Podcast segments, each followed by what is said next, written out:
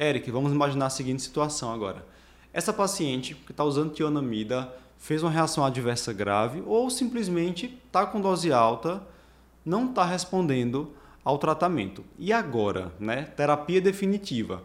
Se cintilografia é contraindicada na gestação, iodo. raio de iodo absolutamente contraindicado. Então a gente teria a opção de fazer uma tiroidectomia. Isso é o que resta. Tiroidectomia na gestação para tratar a doença de Graves. Quais são as particularidades? Primeiro que se for feito, tem que ser feito no segundo trimestre. Certo. Certo? E a diretriz, ela define as situações em que você vai indicar essa tiroidectomia. Quais são elas? Reações é, é, colaterais, é, é, efeitos colaterais indesejáveis à tionamida, né? Então, por exemplo, fez lesão hepática, fez a granulocitose, reação alérgica mais grave, você vai ter que tirar a droga e aí vai fazer o quê?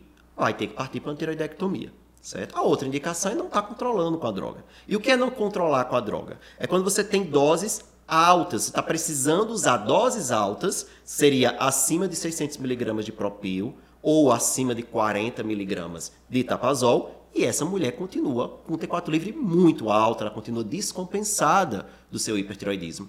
E aí, você vai ficar, aumentar, aumentar essa dose definidamente? Não, você pode, nesses casos, considerar a tiroidectomia total. É quase que um tratamento aí de urgência, de desespero, aquela mulher que realmente ela está grave e não está controlando com a tionamida.